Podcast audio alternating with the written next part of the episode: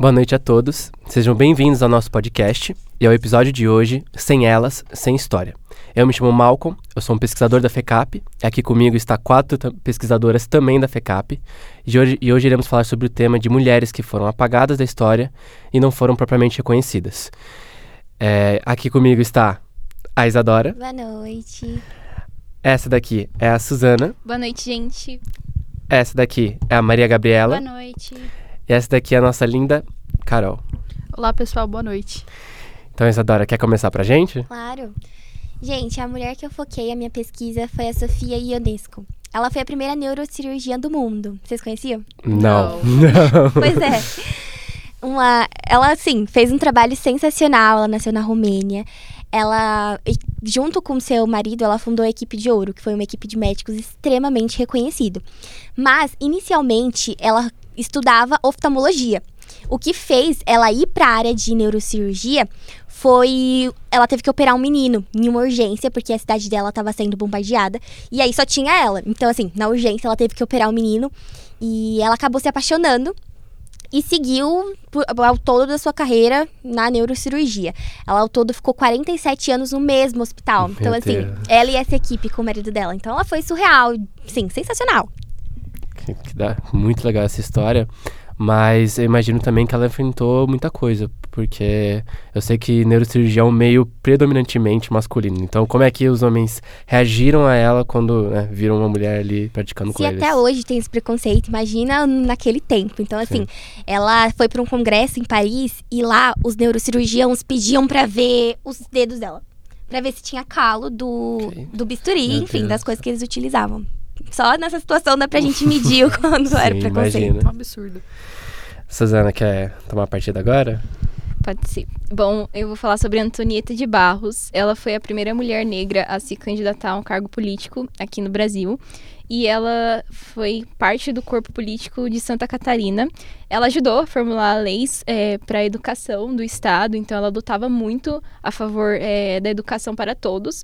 Ela queria que o índice de analfabetismo caísse no Estado, né? na verdade no Brasil. Então ela tinha, ela tinha um curso que ela mesma tomou a iniciativa de começar para ajudar as pessoas carentes a se alfabetizarem, a começar nos estudos para poder ter uma vida melhor, para poder é, conseguir é, ter uma, umas, umas oportunidades melhores de vida.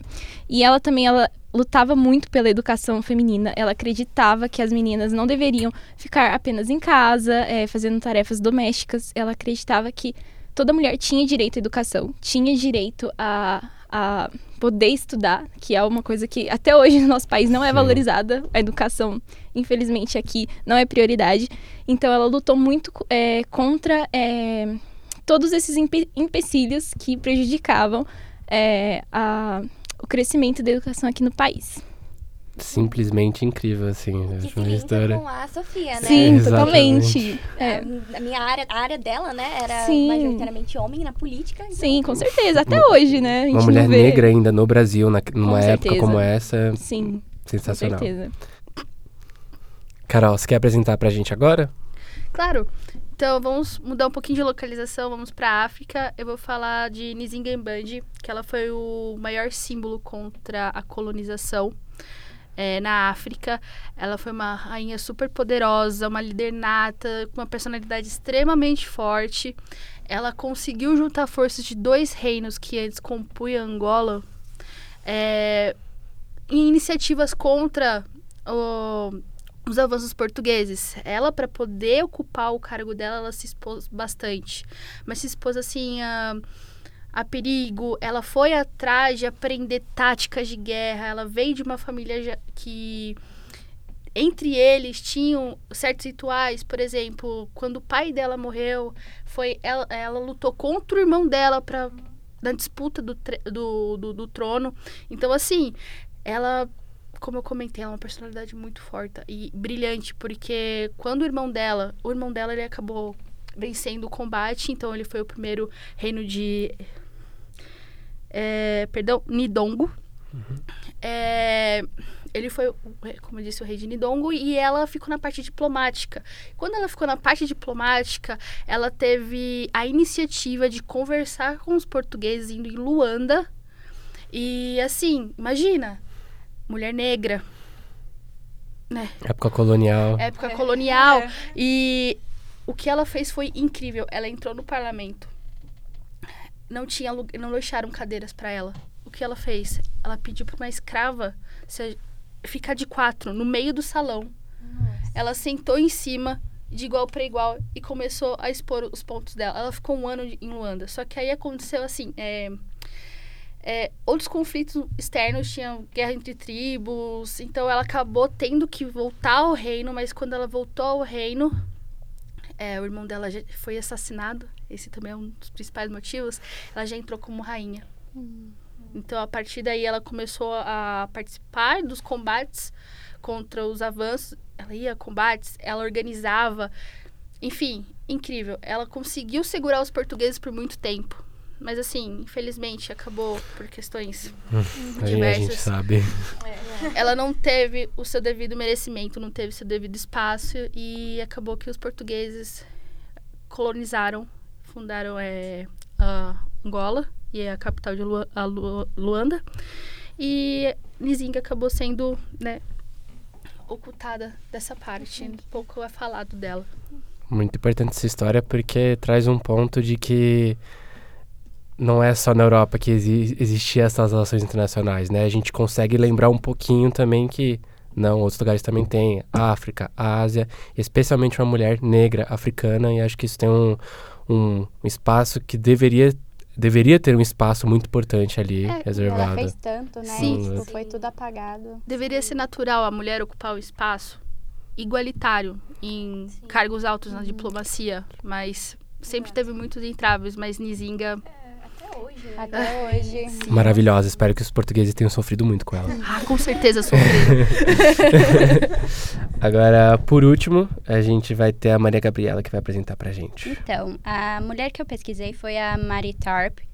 Ela foi uma pessoa que teve um- uma questão social muito boa. Então, ela conseguia viajar, ela conseguia fazer as coisas que, pelo menos todas as que vocês falaram, assim, muitas não conseguiram.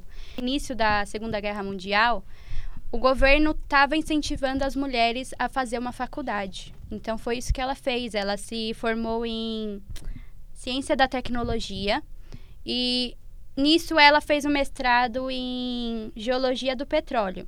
Só que ela não seguiu muito nessa carreira porque para ela era uma coisa muito chata. Ela não, sabe, não via aquilo Sim. no futuro dela. Então ela foi, ela conseguiu emprego na Universidade de Colômbia. Ali ela foi assistente e ela conseguia é, se enturmar com os alunos que estavam ali, que era todos homens. E ali ela conheceu um aluno chamado Bruce. E ali eles dois, eles foram uma dupla, tipo, fantástica. Porque mesmo ela sendo uma mulher, o Bruce não, não ligou para isso e, e seguiu com ela.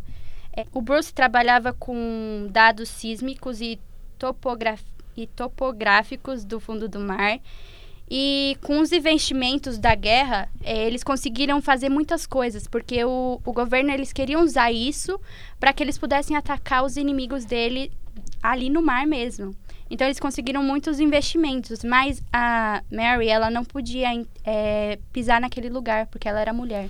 Então ela não podia ir na ação, entendeu? Então o Bruce ia, mandava as pesquisas para ela e ela fazia tudo dentro do laboratório enquanto ele estava lá dentro do é, vendo o mar tudo durante essas pesquisas a Mary ela ela ela percebeu que tinha algo tipo muito diferente ao longo do Atlântico Norte que foi a ocorrência de cadeias de montanhas submarinas cortadas longitudinalmente por um sulco semelhante ao Vale do Rifle existente na África. Então foi tipo uma descoberta que foi que ela fez. Vocês perceberam que eu tive até que ler porque é muito difícil isso.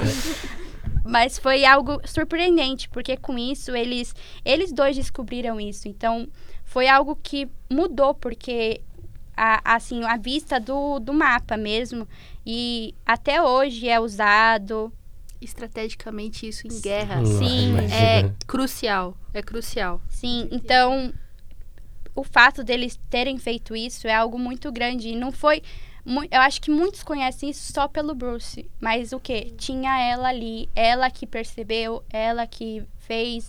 Interessante, sensacional. Eu acho importante da gente pensar em cada mulher, cada mulher que cada uma de vocês falaram, em qualquer espaço, seja se você é rica, seja se você não tem dinheiro, seja se você é negra ou se você é branca, não importa. Ser mulher já é um empecilho muito difícil em diferentes épocas, até hoje. E lá atrás já era uma coisa extremamente difícil de, né, tentar se envolver, tentar fazer qualquer coisa que você quisesse, você, só por ser mulher você não conseguia. Mas não foram só vocês que fizeram uma pesquisa também. Como assim? Eu, eu decidi trazer um, fazer um- uma pesquisa um pouco mais local. Eu pesquisei sobre uma mulher chamada Maria da Aparecida. É uma mulher brasileira, carioca, negra. E ela era locutora de rádio aqui no Brasil. E ela era uma voz muito conhecida no Rio por ser uma. Ela cantava músicas para crianças.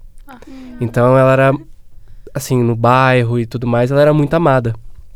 E ela foi descoberta é, aqui no Brasil, pelo- pelos franceses, no caso.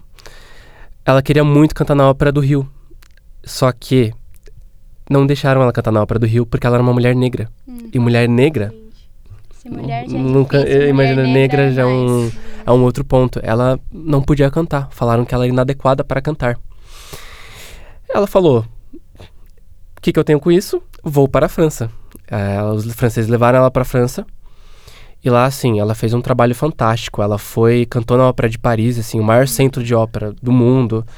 Ela substituiu Maria Callas em Carmen, assim, ela foi a única, a única mulher que conseguiu substituir Maria Callas como Carmen. Então, assim, o caminho dela é outro patamar, né? Porque você não queria imaginar que existe uma cantora de ópera, ainda mais negra, brasileira.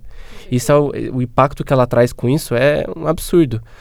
Só que, infelizmente, a vida dela no Brasil não foi a mesma. No Brasil, ninguém sabe que ela existe. Até pouco tempo atrás a gente tem material de pesquisa sobre ela, porque ela foi aqui no Brasil ninguém liga para ela, a ópera do Rio nem lembra dela. Na França foi extremamente conhecida. E no fim, na vida dela, ela foi, ela quando ela morreu, ela ficou duas, duas semanas dentro do próprio apartamento, porque ela não tinha ninguém do Brasil, não tinha família, não tinha nada. Esquecida. Esquecida completamente. Inacreditável. É um absurdo, Gente. mas eu acho que é, é- ela é um personagem, uma personagem brasileira assim que eu acho sensacional assim. Eu acho que pra finalizar um pouquinho, né, a gente chegar a uma conclusão, é, a gente precisa lembrar que tão, tão pouco importa se você é mulher, se você é homem, se você é negro, se você é branco, independentemente da condição social, todo mundo tem que ter espaço para poder, né, se desenvolver e ser, ter essa importância, devida importância, né? Ser reconhecido. sim. Lute e ocupe seus lugares. Exatamente. E é, pesquisem, é importante.